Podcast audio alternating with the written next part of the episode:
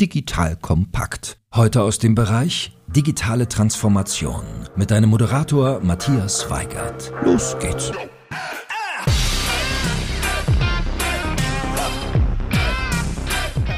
Hallo und herzlich willkommen zu einem neuen People First Podcast von Digital Kompakt. Mein Name ist Matthias Weigert und ich bin Geschäftsführer der Unternehmerschmiede. Die Unternehmerschmiede unterstützt Unternehmen dabei, digitale Innovationen erfolgreich umzusetzen, indem wir die richtigen Teams gewinnen und schmieden. Das heißt vor allem erfolgreich machen. Wenn das Thema auch für euch interessant ist, kommt gerne über LinkedIn direkt auf mich zu. In unserem Podcast People First geht es um das Thema Mensch in der digitalen Welt. Heute spreche ich mit einem Pionier, der auf Softwarelösungen für Personalprozesse fokussiert ist und sich selber bewusst nicht als Startup, sondern als Dino bezeichnet.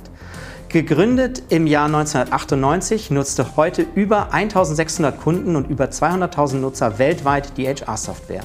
Dabei interessiert mich nicht nur in unserem heutigen Gespräch das Produkt, sondern vor allem auch die Meilensteine, die es braucht, um dorthin zu kommen und wie es weitergeht. Immer auch mit dem Fokus auf die Menschen und Teams, die es braucht, um als Dino so lange am Markt erfolgreich zu arbeiten.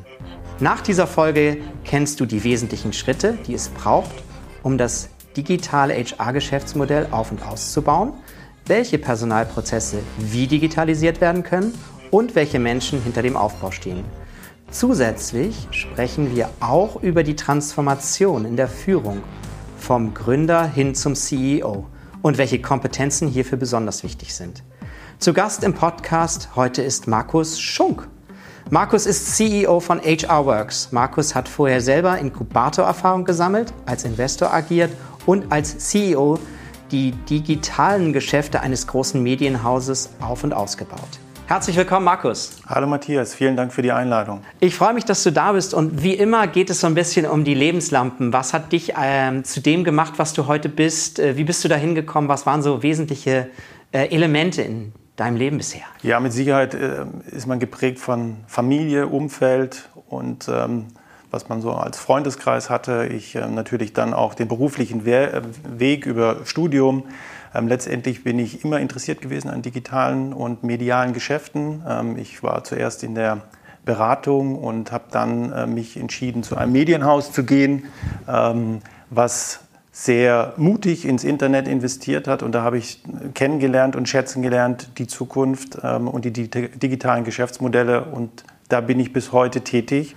Und das hat meinen Lebensweg sehr stark geprägt. Ich habe viele Unternehmen kennengelernt, viele Menschen. Und die Menschen, wie du vorhin gesagt hast, waren auch immer elementar wichtig, auch wenn man über digitale Geschäftsmodelle spricht.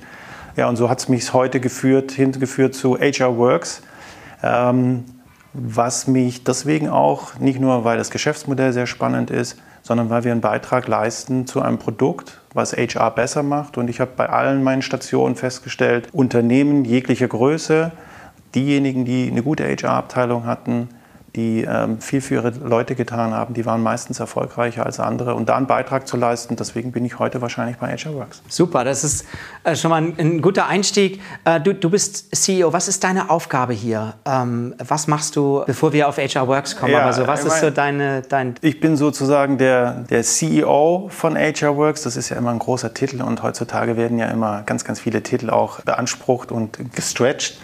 Ja, letztendlich bin ich Teil des Teams. Ich sehe mich auch als absoluten Teamplayer. Ich, ähm, was, was mich auch geprägt hat, war mit Sicherheit, dass ich in meinem Leben immer Sport getrieben habe, immer Mannschaftssport und auch egal, was ich getan habe, alles war immer eine Teamleistung. Ich sehe mich als Teammitglied, der seinen Beitrag leistet, wie alle anderen in unserem Unternehmen auch.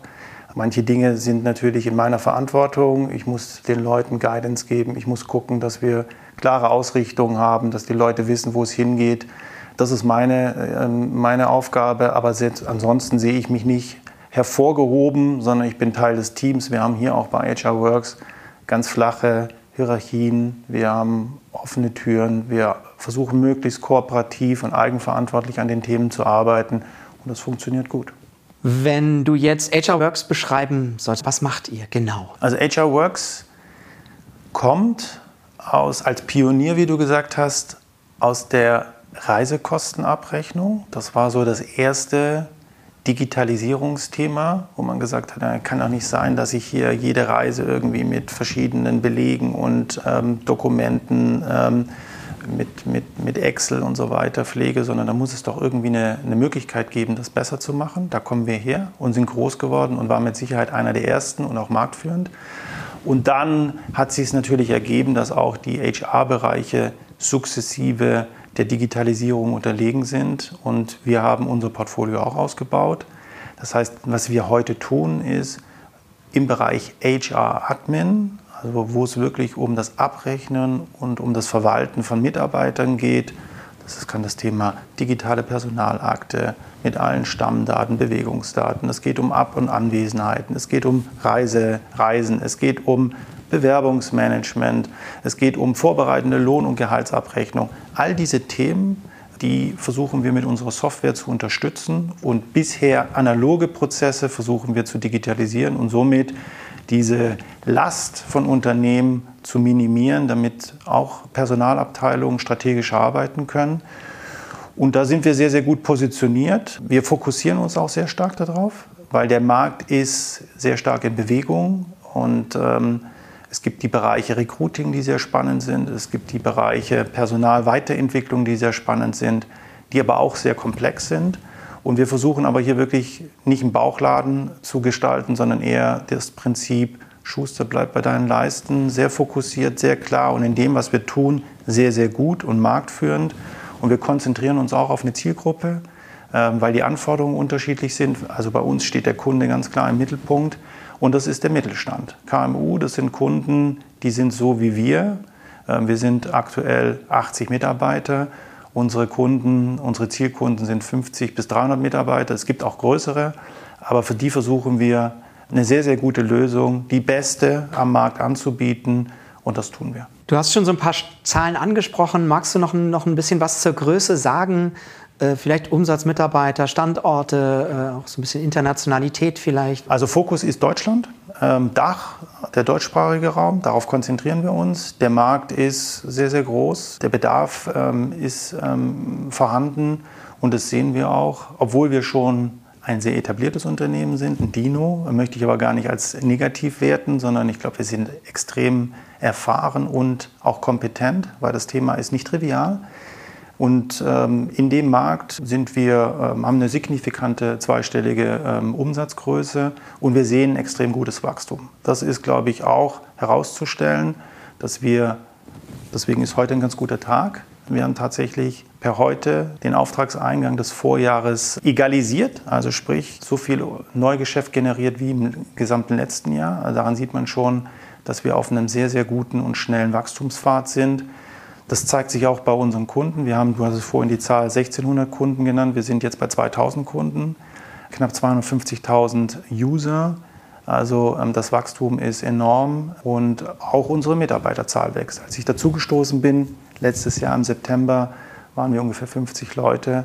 Und so die Pläne jetzt ähm, fürs Ende des Jahres oder Anfang des nächsten Jahres werden wir die 100er-Marke knacken, also auch eine Verdopplung bei uns. Das ist ja auch wichtig, wenn wir versuchen, ein guter, kompetenter, partnerschaftlicher Partner für unsere Kunden zu sein. Dann können wir natürlich auch immer von den eigenen Erfahrungen berichten. Und wir haben ähnliche ähm, Wachstumsprobleme ähm, und müssen gucken, wie wir das managen. Und ähm, ja, eine Verdopplung auch, was die Belegschaft angeht, das ist unser Ziel und das funktioniert sehr, sehr gut. Also von daher spannendes Marktumfeld und auch gute, gute Entwicklung des Unternehmens. Sehr gesund und das möchte ich vielleicht auch nochmal sagen, weil wir haben ja auch ein paar andere Player im Markt.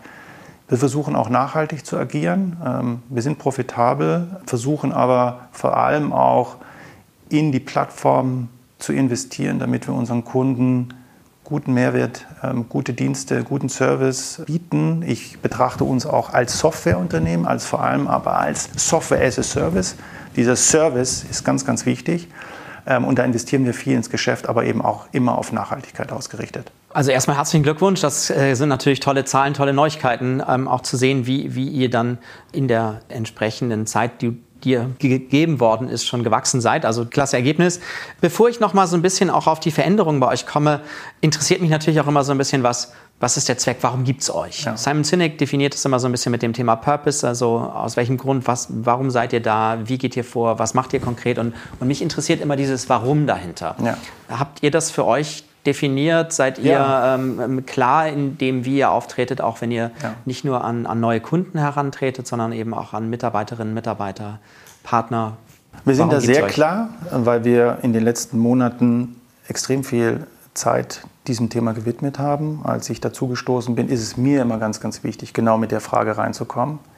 Wo soll es denn strategisch hingehen? Ja, was ist der Purpose von mir aus? Warum tun wir das, was wir tun? Und warum wollen wir da besonders gut sein? Und wie differenzieren wir uns auch vom Wettbewerb? Und welchen Mehrwert können wir unseren Kunden bieten? Also wir haben so einen wirklichen Strategieprozess durchlebt mit den Fragen, was wir tun, wie wir es tun und warum wir es tun und sind da heute sehr, sehr klar. Ich hatte es vorhin ja schon gesagt, wir haben einen klaren Fokus uns gesetzt, was wir tun. Und vor allem ist es, glaube ich, auch ganz, ganz wichtig, aus so einem Strategieprozess rauszugehen, nicht nur zu sagen, was man tut, sondern auch, was man eben nicht tut. Ähm, und wir wollen, und das ist unser Purpose, unseren KMU-Kunden, unseren mittelständischen Unternehmen eine gute Software anbieten, eine gute Digitalisierungsmöglichkeit ihrer ganzen HR-Prozesse, um ihnen das Leben zu vereinfachen. Und ähm, das ist nicht trivial. Das sind schmerzhafte Prozesse, die seit Jahren etabliert sind. Und da geht es vor allem auch um das Thema Sicherheit für den Kunden. Das ist nichts, was man mal eben ablöst und dann wieder verändert, sondern da geht es auch aus Kundensicht um Nachhaltigkeit. Die Kunden stehen da auch für ihre Mitarbeiter im Wort. Die wollen eine bessere Lösung anbieten. Und am langen Ende ist es so, dass ein Unternehmen natürlich damit effizienter und besser managen kann und agieren kann, insbesondere jetzt auch in Zeiten von Covid-19, wo viele Leute noch dezentraler agieren, im Homeoffice sitzen, mobil arbeiten. Das ist aus der Unternehmenssicht wichtig, aber auch aus der Mitarbeitersicht. Der Mitarbeiter bekommt heutzutage viel, viel mehr administrative HR-Aufgaben übertragen, sei es die Reisekosten selber abzurechnen, sei es Urlaubsanträge zu stellen, sei es An- und Abwesenheiten zu pflegen. Und da müssen wir natürlich eine gute Unterstützung, eine Lösung dem Mitarbeiter bieten, damit er diese Pflicht, diese Prozesse für sich möglichst schnell und effizient ähm, bearbeiten kann, um sich dann auch auf sein Geschäft konzentrieren zu können. Und genau da setzen wir an. Wir wollen aber auch, und ich sagte das vorhin, nicht nur über das Produkt und, den, und, und unsere Software eine gute Lösung anbieten, sondern auch über das Thema Service. Wir sind, das ist unser Purpose, wir betrachten uns als Partner für unsere Kunden, weil wir auf unsere Kunden schauen durch die Brille von uns selber, weil wir so ähnlich sind und so ähnliche Bedürfnisse haben. Das heißt, das Thema kompetent, partnerschaftlich, zuverlässig, nachhaltig, das sind Werte, die wir für uns da auch ganz klar verankert haben. Das ist etwas, was ihr sowohl nach innen als auch nach außen lebt, so wie du es eben beschrieben hast. Ähm, du hattest vor allen Dingen das Thema Nachhaltig angesprochen, Nachhaltigkeit angesprochen, auch im Kontext mit euren Kunden, aber auch mit den Mitarbeiterinnen und Mitarbeitern dann der Kunden. Wer sind üblicherweise eure Kunden? Ganz breit. Also wir sind da ähm, agnostisch. Wir haben im Grunde wirklich den Mittelstand Deutschlands. Das kann Maschinenbauer irgendwo ähm, sein aus Süddeutschland, genauso wie ein Beratungsunternehmen.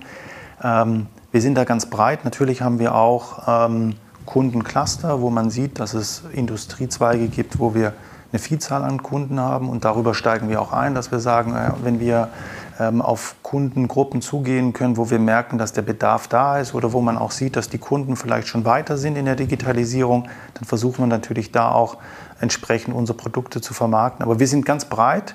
Das sind natürlich vor allem White Collar, also sprich Unternehmen, die ähm, Bürotätigkeiten haben, aber auch Industrieunternehmen, wo das Thema Zeiterfassung in der Produktion eine Rolle spielt. Also von daher haben wir da keine, keinen Fokus, sondern der Fokus ist gesetzt eher ähm, entlang der Größe der Unternehmen. Und wenn du ähm, nochmal in die Unternehmen hineinschaust, wer sind da so eure Hauptansprechpartner? Wenn ihr ähm, in einer Diskussion seid, sind es eher die Geschäftsbereiche, die sagen, wir wollen noch einen besseren Service unseren Mitarbeiterinnen und Mitarbeitern zukommen lassen? Oder ist es eher, eher Personal? Wo, wo, wo sind so eure Kontaktpunkte sozusagen? Also auch das haben wir fixiert, als wir über die Strategie gesprochen haben. Unsere Kunden sind, so nennen wir sie, meistens die Digitalisierer, die Erstdigitalisierer oder Professionalisierer. Das heißt, unsere Kunden haben entweder nur eine einzelne Komponente und sind dann auf einer Suche nach einer Gesamtlösung. Wir bieten ja eine HR-Suite, wo wir sagen, du bekommst als Kunde aus einer Hand, bekommst du mit unserem Tool den ganzen Bereich Software für den Bereich HR Admin. Und dann gibt es Leute und Kunden, die haben vielleicht das Thema Lohn und Gehalt schon digitalisiert oder andere Dinge und die wollen, die sind auf der Suche nach einer Lösung. Es gibt aber auch andere Unternehmen und überraschend viele, auch größere, die kommen wirklich noch von Excel und Papier. Und die haben analoge Prozesse, die gut sind und die für sie sehr, sehr gut funktionieren, aber die eben nicht skalieren. Und da spricht man in der Regel bei diesen Unternehmensgrößen direkt mit dem Geschäftsführer oder aber natürlich dann auch im zweiten Schritt mit der Personalabteilung, äh, mit Personalreferenten. Und dann kommen auch bei größeren Unternehmen, das spielt bei uns natürlich auch eine wichtige Rolle, Leute, die im Datenschutz arbeiten oder Betriebsrat oder aber auch IT. Also sprich, dann sind mehrere Stakeholder involviert und dafür müssen wir natürlich auch versuchen, ähm, all diese verschiedenen Interessen und Parteien auch abzuholen. Das passiert dann insbesondere bei größeren Unternehmen. Bei uns größere Unternehmen sind dann 150, 200 Mitarbeiter plus. Und das sind unsere Ansprechpartner, aber die Entscheidungsträger sind in der Regel Geschäftsführung, HR-Abteilung oder vielleicht der CFO. Jetzt habt ihr habt ihr einen spannenden Wandel hinter euch.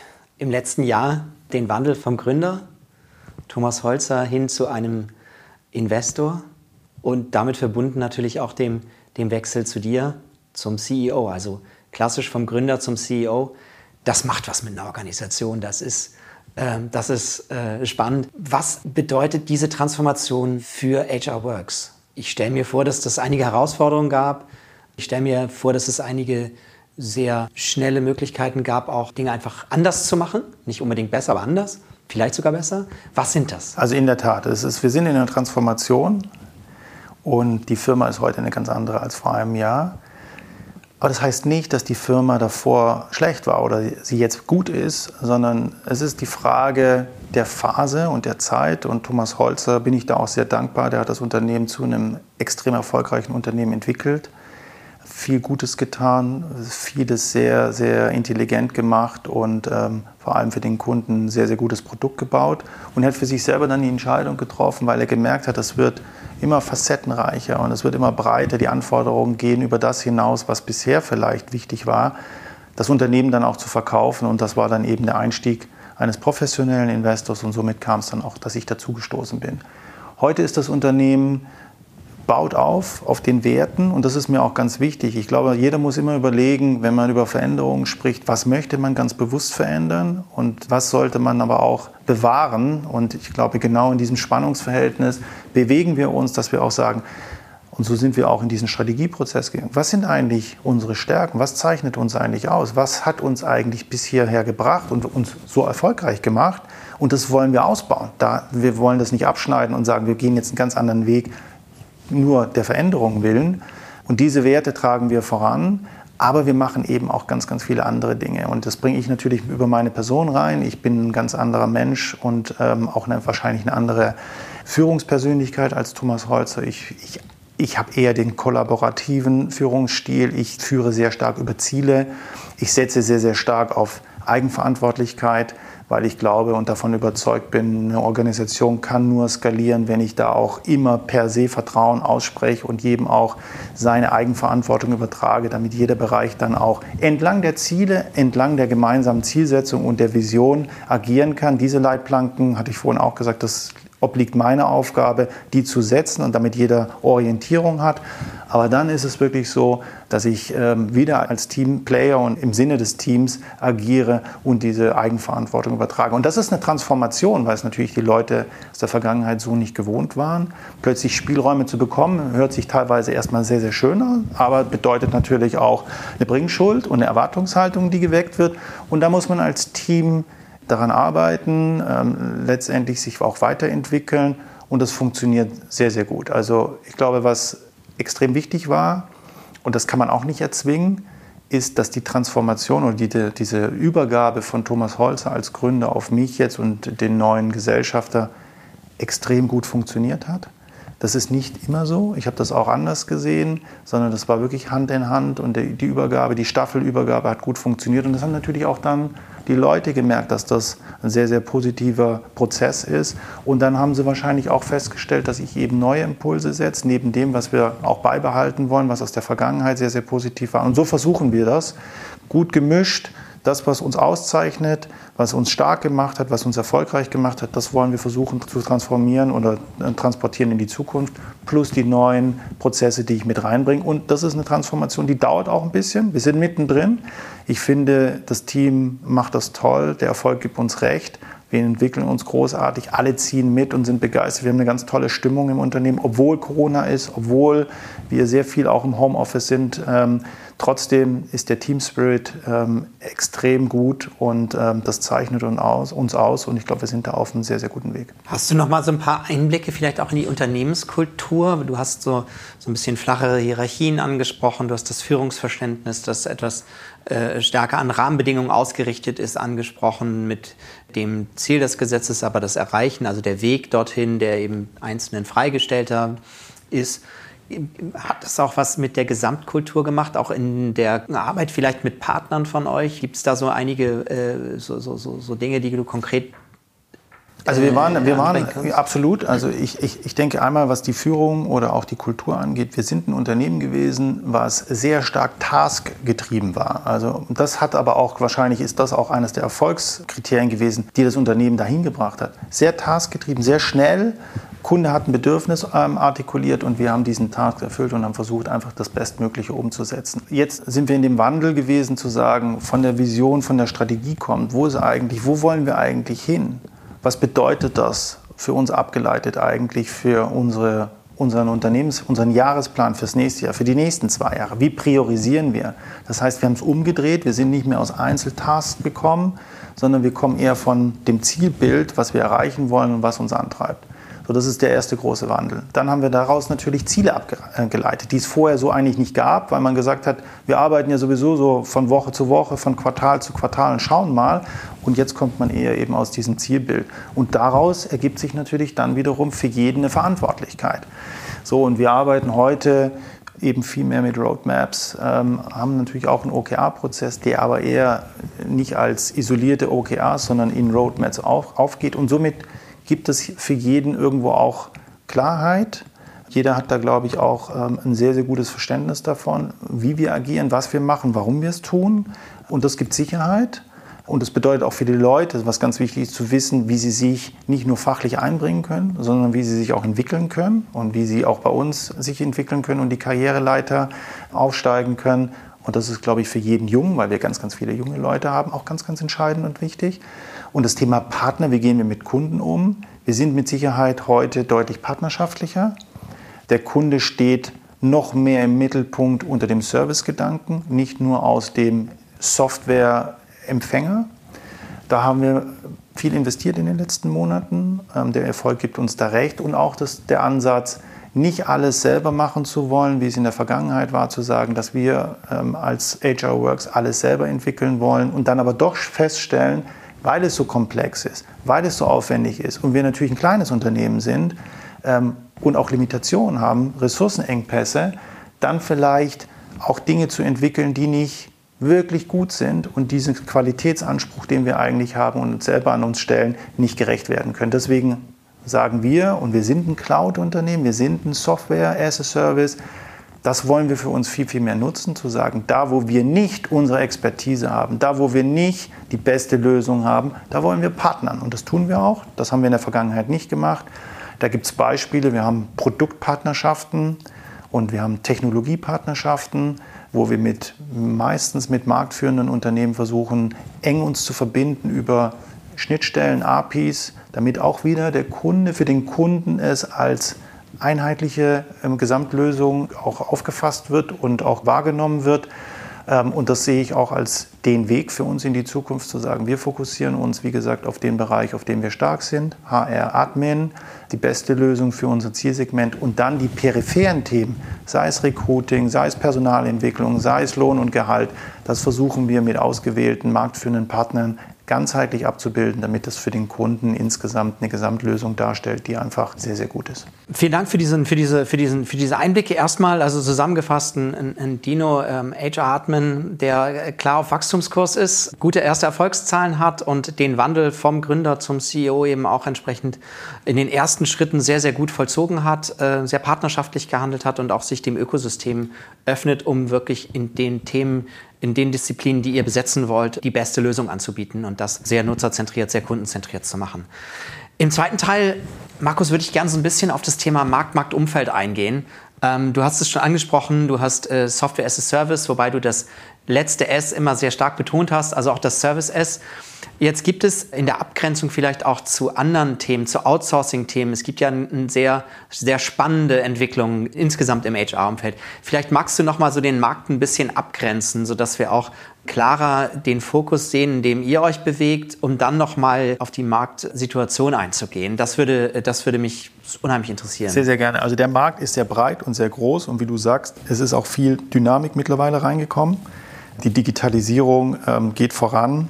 Und deswegen ist es nicht nur für uns wichtig, uns zu positionieren und zu sagen, was wir, ähm, wo, wo wir stark sind und wo wir ähm, die beste Lösung anbieten, sondern auch auf der Kundenseite zu, sich anzuschauen, wo sind die Bedürfnisse.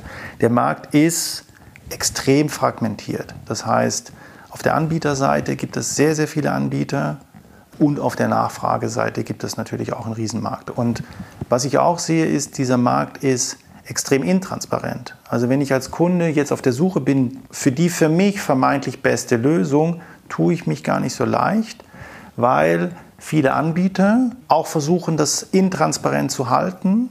Und das tun wir nicht. Wir versuchen wirklich ganz transparent dem Kunden zu sagen, was wir machen, wofür wir stehen, was er bei uns bekommt, aber was er auch nicht bekommt, wo wir natürlich dann wieder in dem Lösungsgedanken sagen, vielleicht können wir da irgendwie eine Partnerschaft eingehen oder haben schon eine Partnerschaft.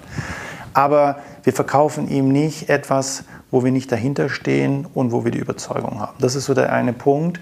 Und in der Marktsegmentierung ähm, haben wir eigentlich zwei ähm, ähm, Achsen. Das eine ist wirklich das Angebot. Wir formulieren unser, unseren Fokus und unsere Positionierung HR-Admin, Verwalten und Abrechnen von äh, Mitarbeitern.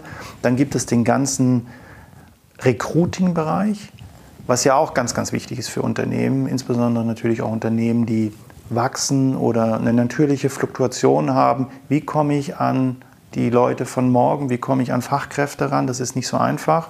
Gerade die Unternehmen, die wir ähm, als Zielkunden haben, sind meistens nicht so aufgestellt, dass sie eine total professionalisierte Recruiting-Abteilung haben. Also gerade, was ich vorhin sagte, wer ist unser Ansprechpartner, Geschäftsführung oder vielleicht HR-Referent. Ähm, und dann abzuwägen und zu sagen, auf welchen Jobportalen versuche ich jetzt eine, eine, eine Annonce zu platzieren für unterschiedliche Vakanzen. Wie kann ich im Social vorgehen? Welche Technologien kann ich nutzen? Multiposting, Advertising, neue Advertising-Technologien. Das überfordert. Wir glauben nicht, dass wir jetzt mal eben eine Recruiting-Company dahinstellen. Und da gibt es ganz, ganz tolle Lösungen. Da gibt es super ähm, Anbieter in dem Bereich. Und da kommt wieder das Thema Partnerschaft. Das ist aber nichts, was wir für uns proklamieren, aber wir glauben trotzdem, dass es relevant ist für unsere Kunden. Und auf der anderen Seite das Thema Entwicklung von Leuten. Ja, ähm, da haben wir überall natürlich Andock-Stellen, so wie wir ein Bewerbermanagement haben, können wir natürlich dann auch in Richtung Recruiting gehen, sodass es wieder aus einer Hand ist. Und genauso haben wir das Thema Mitarbeitergespräche, Zielvereinbarungen und solche Dinge. Aber wenn es dann wirklich darum geht, wie kann ich meine Leute weiterentwickeln, was gibt es für E-Learning-Formate, ähm, Weiterbildungsmöglichkeiten. Auch da sind wir wieder nicht die, die Besten und da gibt es ähm, einen Markt, einen ein Bereich von tollen Anbietern und auch da versuchen wir zu partnern und so gliedern wir den Markt in diese drei Teile, Recruiting, Admin und People Development und dann ist es eben das Thema Größe. Ein Unternehmen mit 100 Mitarbeitern hat andere Anforderungen als ein Unternehmen mit 1000. Vielleicht ist das Thema People Development für ein Unternehmen mit 100 Mitarbeitern nicht so relevant wie für eines mit 1000. Genauso sind die Anforderungen an HR-Admin andere als ähm, bei unseren Zielkunden. Und deswegen haben wir uns da auch klar differenziert. Es gibt halt die großen, die Workdays, die SAPs dieser Welt, die eher Enterprise-Kunden machen. Und es gibt auch Wettbewerber, die versuchen, möglichst alles abzudecken. Wir glauben, das ist schwierig, das ist ein Spannungsfeld, das lässt sich nicht so einfach machen, mindestens mal mit unserer Größe, um wirklich das hohe Maß an Qualität sicherzustellen, glauben wir, ist das schwierig. Und deswegen konzentrieren wir uns da eben in der Segmentierung auf diese KMUs zwischen 20 und 300 Mitarbeitern. Jetzt, jetzt gibt es ja auch spannende andere Wettbewerber, auch aus Deutschland heraus. Ähm, ich hatte das Vergnügen auch schon mit Hanno, Hanno Renner zu sprechen von Personio zum Beispiel, da das erste Unicorn das jetzt auch in dem Markt entstanden ist. Wie nimmst du, du hast eben schon so ein bisschen auch auf die Wettbewerber äh, angesprochen, aber eigentlich ja ein klassischer neuer Eintritt eines Wettbewerbers, wenn man mal so die klassischen Alten nimmt, die da schon vorher im Markt waren. Wie nimmst du den Wettbewerb wahr? Entsteht noch mehr oder ist das schon ein Konsolidieren von neuen, siehst du, siehst du noch mehr HR-Startups in diesen Markt eindringen, im Wettbewerb auftauchend, vielleicht sogar auch mit, ähm, mit Investorengeldern gepumpt, mhm. ähm, um, um auch noch Anteile an diesem wachsenden Markt ja doch auch zu generieren? Oder ist das, wie bewertest du so diese, diese Situation in, dem, in, dem, in diesem HR-Admin? Also ich, ich, ich würde sagen, dass da in den letzten wahrscheinlich fünf Jahren extrem viel Dynamik reingekommen ist. Davor war das wahrscheinlich eher noch so ein bisschen ein verschlafender Markt. Also du hattest vorhin angesprochen, so meine berufliche Laufbahn. Ich habe mich in den ersten Jahren vor allem um Consumer-Internet-Themen gekümmert und da ist natürlich die Digitalisierung, brauche ich nicht erklären, im E-Commerce und in den ganzen anderen Bereichen schon viel weiter vorangeschritten. Hier haben wir ein, ein Marktsegment, wo die Digitalisierung eher rückständig ist. Die Unternehmen tun sich schwer, oder aber auch überlegen sich gut, diesen Schritt zu gehen, weil es ein wichtiger Schritt fürs Unternehmen ist. Das macht man nicht mal eben, sondern das muss sitzen und das ist ganz, ganz wichtig, damit das auch nachhaltig und zukunftsfähig ist. Deswegen war das ein bisschen verschlafen und dann hat es natürlich geholfen und das hilft uns auch, das hilft dem ganzen Markt, wenn dann plötzlich ein Player wie jetzt, du hattest es genannt, ähm, Personio dazugekommen ist, die Riesenerfolge haben, ganz toll unterwegs sind, jetzt sogar zu einem Unicorn geworden sind, was natürlich auch wiederum unabhängig von unserem Segment für Deutschland spricht, für den Standort Deutschland, weil die Diskussion ist ja auch eine, die ähm, aktuell ist. Also das hilft uns, das ist gut, das zeigt, wie attraktiv die Branche ist. Das ähm, schafft auch natürlich über so einen Player Visibilität für den Markt. Und ähm, das hilft uns auch. Wir sind ganz anders. Wir sind ähm, mit diesem klaren Fokus und unserer Historie sind wir in vielen, vielen Dingen ganz unterschiedlich zu jetzt zum Beispiel im Personio und auch zu anderen. Was man schon sieht ist, es gibt aber auch viele andere, die diese Attraktivität des Marktes sehen. Also man sieht Startups vor allem, die sich jetzt nicht auf diesen HR-Suite-Gedanken, also im Sinne von eine Gesamtlösung für alles, wie es jetzt wir anbieten oder eben zum Beispiel auch ein Personio. Da gibt es nur wenige, die das anbieten, aber es gibt doch sehr, sehr viele und deswegen ist der Markt auch so fragmentiert, die so Einzellösungen anbieten, also für das Thema Reisekostenabrechnung, für das Thema Zeiterfassung. Und da gibt es unendlich viele und es entstehen immer wieder neue Player, die ähm, reinkommen, die ähm, VC gefundet sind, die eine tolle neue Lösung ein, anbieten. Und das ist gut, weil letztendlich führt das dazu, dass aus Kundensicht wiederum die Innovation getrieben wird, ähm, das ganze Thema professionalisiert wird. Bedeutet natürlich für uns, dass umso mehr auch der Qualitätsanspruch im Mittelpunkt steht. Wir müssen sehr, sehr gut betrachten, was passiert in dem Markt, weil er einfach dynamischer geworden ist und wollen überall dort natürlich auch Best-in-Class-Lösungen anbieten und müssen diese Innovation mitgehen. Ähm, und das tun wir auch in, den, in unseren Kerndisziplinen. Aber da würde ich schon sagen, da hast du recht, ähm, da hat sich viel getan in den letzten Jahren und ich bewerte das sehr, sehr positiv, weil der Markt ist noch groß genug. Es gibt noch ganz, ganz viele Unternehmen, das sehen wir auch, die eben noch nicht digitalisiert sind. Von daher ist es überhaupt kein Verdrängungswettbewerb, sondern da ist viel Platz. Aber letztendlich haben wir auch den Anspruch, ob das jetzt ein Wachstumsmarkt ist oder dann nachher ein eher gesättigter Markt und Verdrängungsmarkt. Wir haben den Anspruch, in diesem Bereich, in dem ich uns vorhin auch erklärt habe und positioniert habe, HR-Admin im KMU-Bereich absolut marktführend zu sein ähm, und möglichst viele Kunden von unserer Lösung zu überzeugen. Vielleicht abschließend nochmal jetzt wieder auch diese Marktsituation auf euch übertragen. Du hast es eben schon sehr schön angefangen. Was bedeutet das jetzt für euch auch in die Zukunft betrachtet? Es gibt ja auch da wieder unterschiedliche Szenarien. Ist das eher ein organisches Wachstum in diesem Feld? Wollt ihr das Team von unten weiter aufbauen, so wie du es bisher beschrieben hast? Oder ist es auch ein Feld, wo ihr sagt, wir können uns auch vorstellen, anorganisch einzelne Disziplinen von möglicherweise jetzt Startups, die auch äh, in einzelnen Themen sich extrem gut nutzerzentriert entwickeln, entwickelt haben mit ihrem Produkt oder ihrem Service, ähm, die auch, auch ähm, mit, mit, äh, mit an, in, in dieses HR-Works-Ökosystem einzubinden. Mhm. Gibt es da so eine klare ja, also, Aussage schon? Ja, ähm, wir sind offen für Zukäufe. Äh, das ist natürlich auch die Situation, die wir haben mit dem Investor im, im Rücken. Aber wir haben auch eine Luxussituation, möchte ich sagen. Aufgrund unseres sehr, sehr schönen und guten organischen Wachstums stehen wir da nicht unter Druck, sondern wir schauen uns im Markt um mit aller Ruhe und eben auch über diesen Ansatz vielleicht über Partnerschaftsgespräche, ähm, über Kooperationen könnte natürlich auch mal das zu dem Weg führen, etwas dazu zu kaufen. Das tun wir, aber wie gesagt ohne Zeitdruck. Im Moment sehen wir ein sehr, sehr schönes organisches Wachstum. Ähm, aber ich kann mir vorstellen, dass wir auch, ähm, wenn es passt, wenn die Gelegenheit dazu sich bietet und der richtige Partner vor der Tür steht, dass wir dann auch etwas dazu kaufen, was eben unser Produktportfolio erweitert und was unseren Ziel, was passgenau auch für unsere Zielkunden ist, damit die Lösung noch besser wird. Das ist etwas, was wir auch uns gut vorstellen können. Also auch da wieder eine, eine klare Wachstumsperspektive auch für, für, für die Organisation, nochmal im Ausblick auch. Zusammengefasst eben auch hier wieder ein eher fragmentierter Markt, äh, Intransparenz in, in verschiedenen Disziplinen, auch um äh, Klarheit in den Markt zu bringen, habt ihr es segmentiert in drei ganz konkrete Felder. Entwicklung, Admin und äh, das Thema Recruiting. Fokussiert euch auf Admin und seht aber auch durch die Wettbewerbssituation durchaus positive Entwicklungen für Standort Deutschland, für die Unternehmen hier äh, und auch die, auch die Zukunft und äh, definiert auch aus diesen Chancen heraus für euch ein klares Wachstum. Also sehr, sehr spannend. Auch da ist das Wachstum natürlich, und jetzt kommen wir zu meinem letzten großen Block, nicht immer nur Wettbewerbskunden und Marktgetrieben, sondern vor allen Dingen auch durch die Mitarbeiterinnen und Mitarbeiter. Und das äh, ist ja auch ein Teil unserer People First Fokussierung immer. Also ganz klar die Frage nochmal, wenn wir jetzt vom Außenblick in den Innenblick kommen. Wie seid ihr organisiert? Du hast Wachstum angesprochen auf der Mitarbeiterseite, aber wie, wie kann ich mir das vorstellen? Wie, wie arbeitet HR Works? Ihr habt unterschiedliche Standorte. Wie seid ihr organisiert? Ja, also wir, wir sind tatsächlich, wir haben drei Standorte. Das ist für so ein kleines Unternehmen eher ähm, seltener der Fall. Wir sind groß geworden in, in Freiburg. Ähm, da sitzt letztendlich unsere Zentralfunktion, da sitze auch ich, aber da ist Produkt und Technologie angesiedelt und dann haben wir zwei weitere Standorte dazugenommen.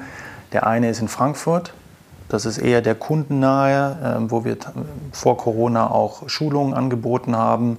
Da sitzt unser Consulting ähm, und auch Teile von unserem Customer Success Management.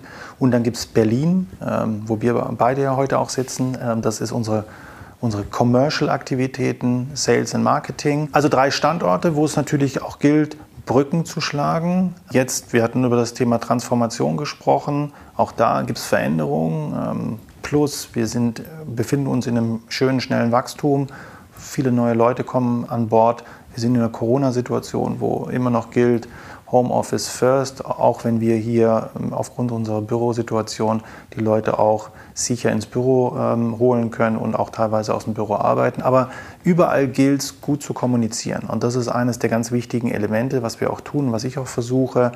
Wir haben Dinge eingeführt, ein All-Hands-Meeting, dass wir regelmäßig jede, jeden Mitarbeiter informieren. Wir machen Quartalsmeetings, auch länger, wo wir in alle Projekte reingehen, versuchen, ähm, alle abzuholen, genau zu sagen, wo wir, wo wir stehen. Ich hatte das Thema Roadmaps angekündigt ähm, oder genannt. Das ist ganz transparent. Jeder kann diese Roadmaps einsehen. Jeder weiß, an was arbeitet Marketing, warum arbeiten die da, äh, was ist unsere Produktroadmap, die wir im Übrigen auch unseren, mit unseren Kunden teilen. Auch unsere Kunden sehen unsere Produktroadmap, die wissen, worauf sie sich verlassen können, was im nächsten Quartal ansteht und was auch der Ausblick für das Quartal danach ist, damit auch der Kunde weiß, was sich bei uns tut und auch der Kunde weiß, an welchen Themen wir arbeiten und wie wir auch das Kundenfeedback möglichst versuchen, gut zu kanalisieren und ein, äh, einzubinden.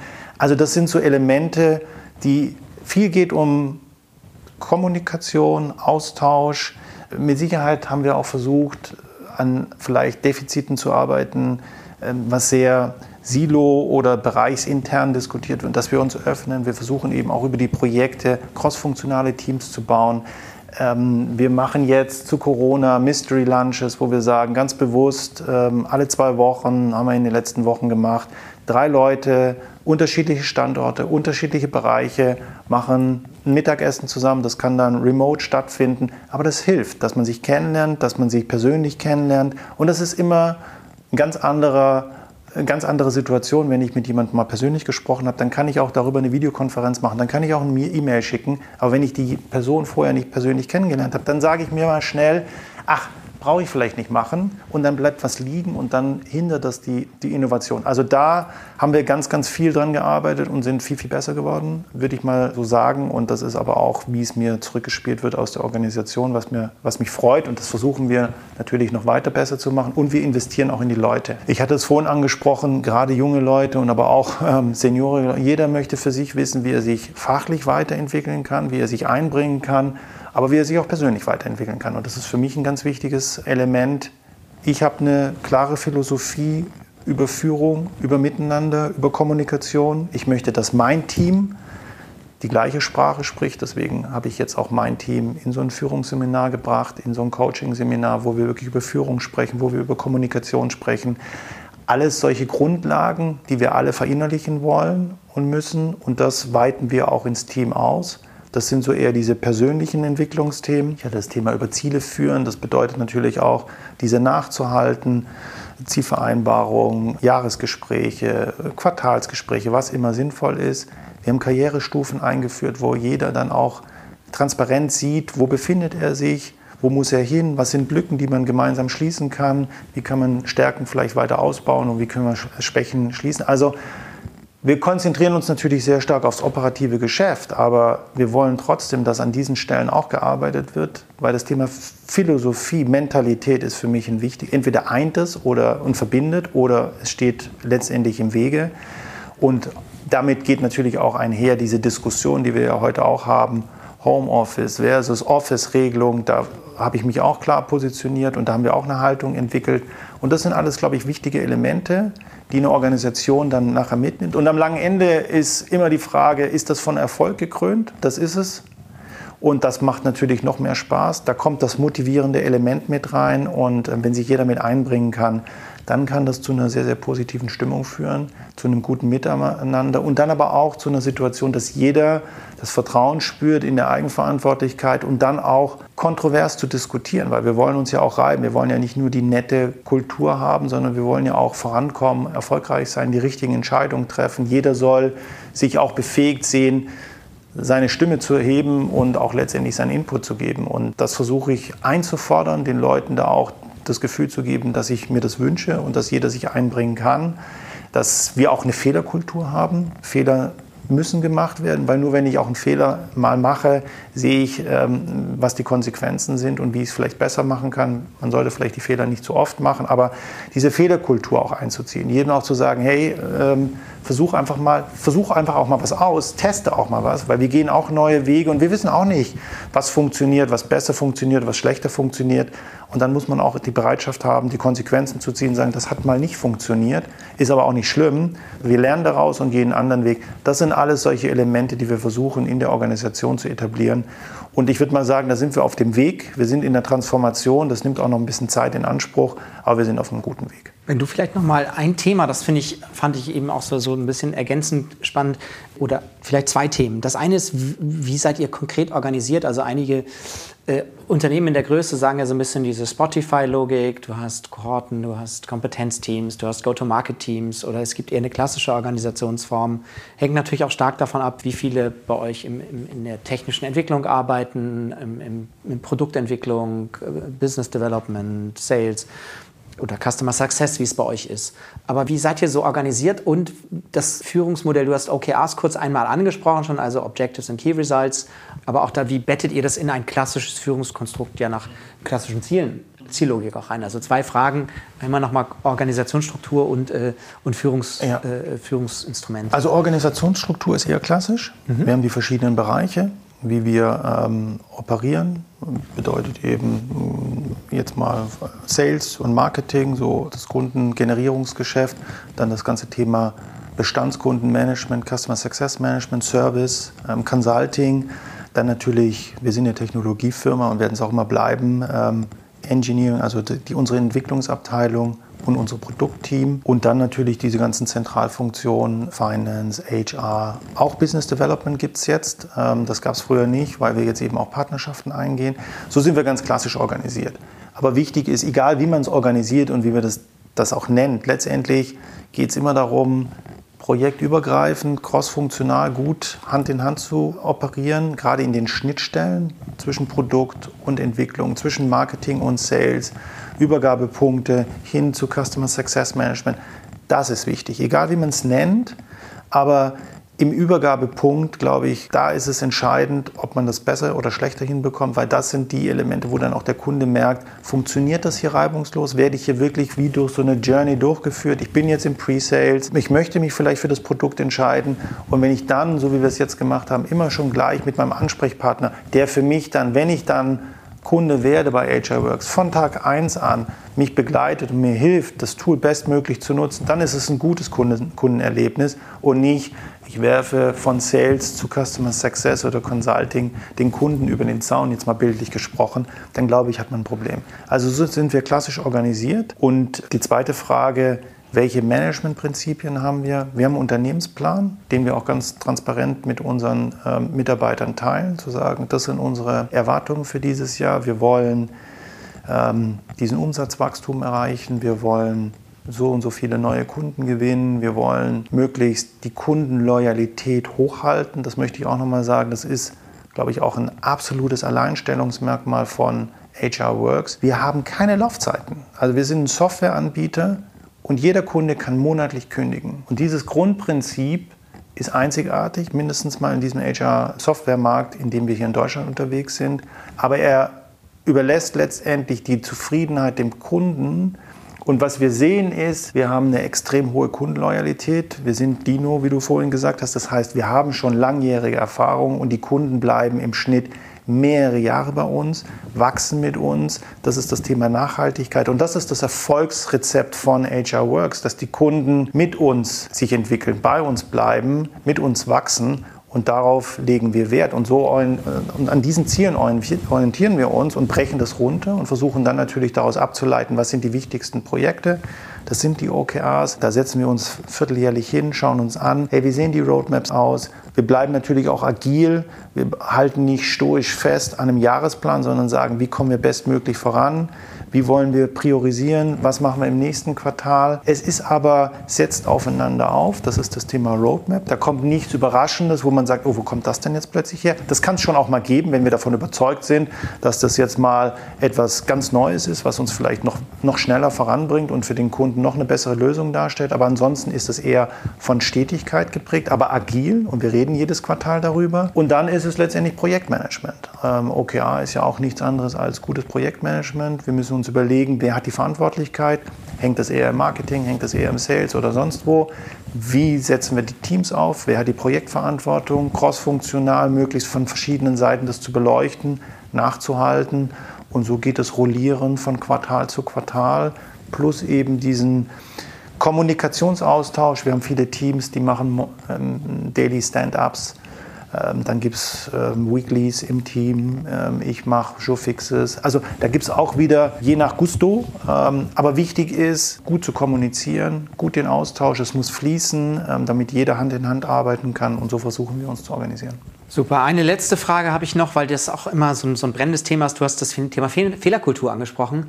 Ähm, das Thema Fehler machen, das finde ich total wichtig und richtig, dass man diese Freiräume gibt. Habt ihr einen besonderen Prozess, wie ihr, wie ihr Fehler dokumentiert?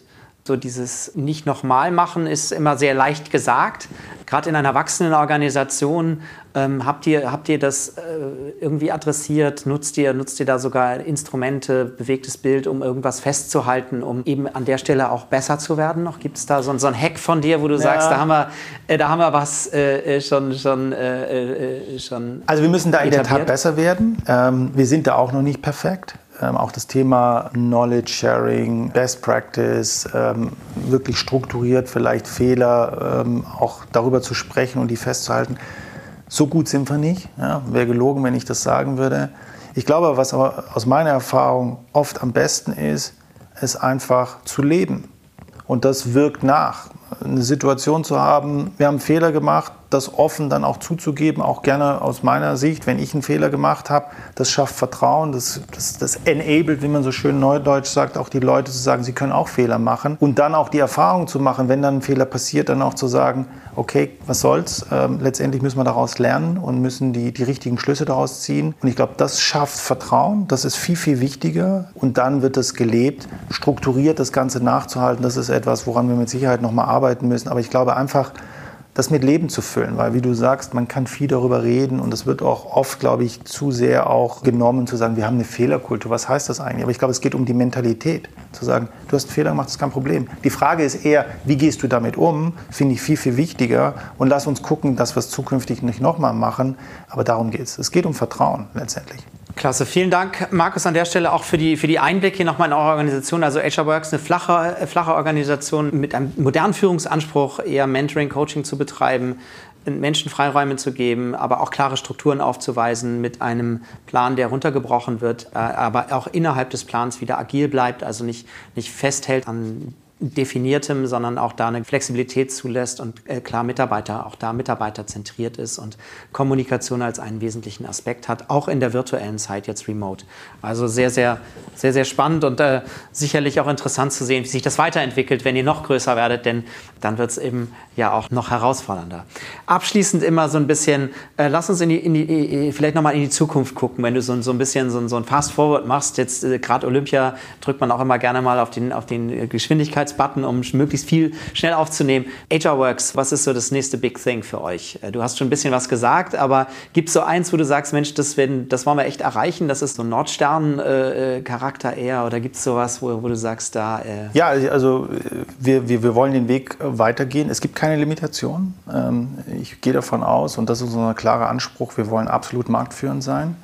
Und woran ich arbeiten möchte, und wenn du mich fragst, was möchte ich gerne erreichen, dass die Bekanntheit von HR Works größer wird. Wir waren bisher so eher die, die ähm, ruhigeren, leiseren, wie so ein gallisches Dorf in Freiburg. Nicht die lauten, nicht die marktschreierischen, da gibt es andere, aber ähm, mit einer ganz tollen Qualität. Und ich würde mir wünschen, daran arbeiten wir natürlich auch, dass wir mehr in Marketing investieren, dass wir mehr in die Kunden investieren, dass wir visibler im Markt werden, dass vielleicht in ein paar Jahren jeder da draußen, der sich für eine Lösung interessiert, als allererstes HR Works nennt. Und das wäre das Ziel. Also auch Aufmerksamkeit erzeugen, absolut, äh, absolut. die so ein bisschen lauter ja, auch, absolut. Äh, ja. Klasse. Abschließend, wie hältst du dich so ein bisschen persönlich digital? Bist du eher so der, der Beobachter oder bist du der Ausprobierer? Was, äh, was, was, was ist so, äh, was treibt dich? Also ich bin, wie ich es vorhin gesagt habe, seit 15 Jahren nur mit digitalen Geschäften, ähm, Geschäftsmodellen betraut und kümmere mich nur darum. Und das inspiriert mich total. Aber ich muss dir sagen, ich bin auch sehr stark analog geprägt. Ich bin nicht derjenige, der sofort immer gleich aufs nächste springt. Es, wir sind in einer wahnsinnig schnelllebigen Zeit und ich bin eher der Betrachter, Beobachter. Ich, ich, ich schaue schon, was passiert links und rechts und versuche auch alles wahrzunehmen, obwohl mir das wahrscheinlich auch nicht gelingt. Aber ich versuche es dann auch erstmal zu bewerten und ähm, nicht gleich zu sehr zu hypen und zu sagen, das ist jetzt wirklich the next big thing, äh, sondern erstmal abzuwägen, was ist jetzt eigentlich der Vorteil und was ist der Nachteil. Und ich glaube, das ist auch meine Überzeugung, dass viele Dinge, viele Werte, die so in der analogen Welt verhaftet sind, die stehen uns auch ganz gut zu Gesicht. Das hat jetzt, glaube ich, auch die Corona-Krise gezeigt und deswegen betrachte das sehr gut. Ich bin natürlich auch jemand, der sich sehr, sehr viel austauscht in meinem Netzwerk, mit vielen Leuten spreche, was in anderen Industrien passiert, Industrien, die teilweise noch schneller ähm, der Digitalisierung unterliegen. Da gibt es ja Technologien, jetzt auch natürlich das ganze Thema künstliche Intelligenz, was mit Sicherheit für Unternehmen unserer Größe unseres Marktes, ich hatte von, der, von dem Digitalisierungsgrad gesprochen, noch ein Stück weit weg ist, aber auch in Reichweite und mit Sicherheit auch strategisch beleuchtet werden muss. Aber so bin ich der Beobachter und nehmen wir die Dinge raus, wo ich glaube, sie haben einen ähm, Vorteil und bringen einen Nutzen, aber lasse auch ganz bewusst die Dinge weg, die mir nicht taugen und wovon ich auch nicht überzeugt bin. Liest du eher mal auch, auch noch ein klassisches Buch dann? Oder äh, bist du sogar einer, der das gerne mag, wenn die Zeitung noch sich so anfühlt und knistert? Ja, die Zeitung Oder bist du eher, also, eher äh, äh, oder ja. folgst du eher mal so einem Podcast oder bist du im YouTube-Thema? Oder ich, ich, es gibt so, es so ein paar Sachen, wo du sagst... Es ist querbeet. Es ist querbeet. Aber wenn ich so ein bisschen meine medialen Gewohnheiten vielleicht teile, ähm, ist es so, dass ich News, also alles, was schnelllebig ist, alles online ähm, konsumiere. Aber ich bin auch Zeitleser als Beispiel. Das zeigt einfach, Das ist zeitlos, das ist Hintergrund, das ist ähm, fundamental.